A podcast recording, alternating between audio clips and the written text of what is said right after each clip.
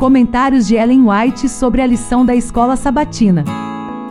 Como vai você, minha amiga? Como vai você, meu amigo? Hoje é quinta-feira, dia 17 de agosto, e o tema que vamos estudar: bondade, não amargura. Satanás requer o mundo para si, alega que nós lhe pertencemos. Devemos então dar-lhe o que ele exige como seu? Não! Sou propriedade de outro. Fui comprada por preço e minha atividade é glorificar a Deus no meu corpo e no espírito. Não tenho tempo para falar em incredulidade. É em fé que devo falar. Devo, pelo exercício, fortalecer a fé. E então, a minha fé cresce à medida que confio nas promessas de Deus e posso alcançar cada vez mais. Uma só palavra de dúvida, uma palavra de mau pensamento e de fala maldosa abre espaço para outras da mesma natureza. É uma semeadura que preparará uma colheita que poucos terão prazer em ceifar.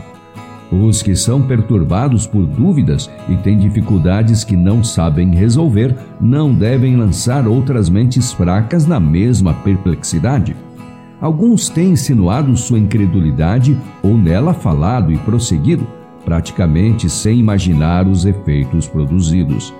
Em alguns casos, as sementes da incredulidade tiveram um efeito imediato, ao passo que, em outros, ficaram enterradas por bastante tempo até a pessoa seguir um procedimento errado, dando lugar ao inimigo, a luz de Deus é dela retirada, deixando-a sob as poderosas tentações de Satanás.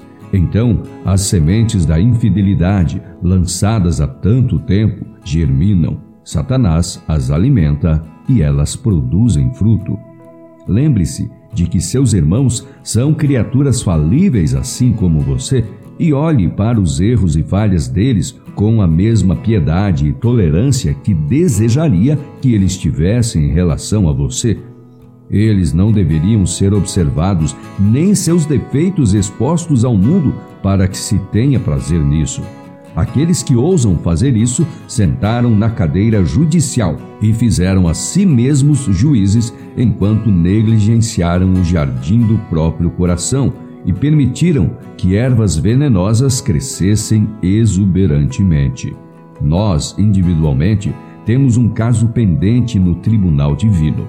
O caráter está sendo pesado nas balanças do santuário e ele deveria ser a fervorosa aspiração de todos que andam humilde e zelosamente, temendo que, por negligência de deixar sua luz brilhar no mundo, descaiam da graça de Deus e percam tudo o que realmente vale a pena.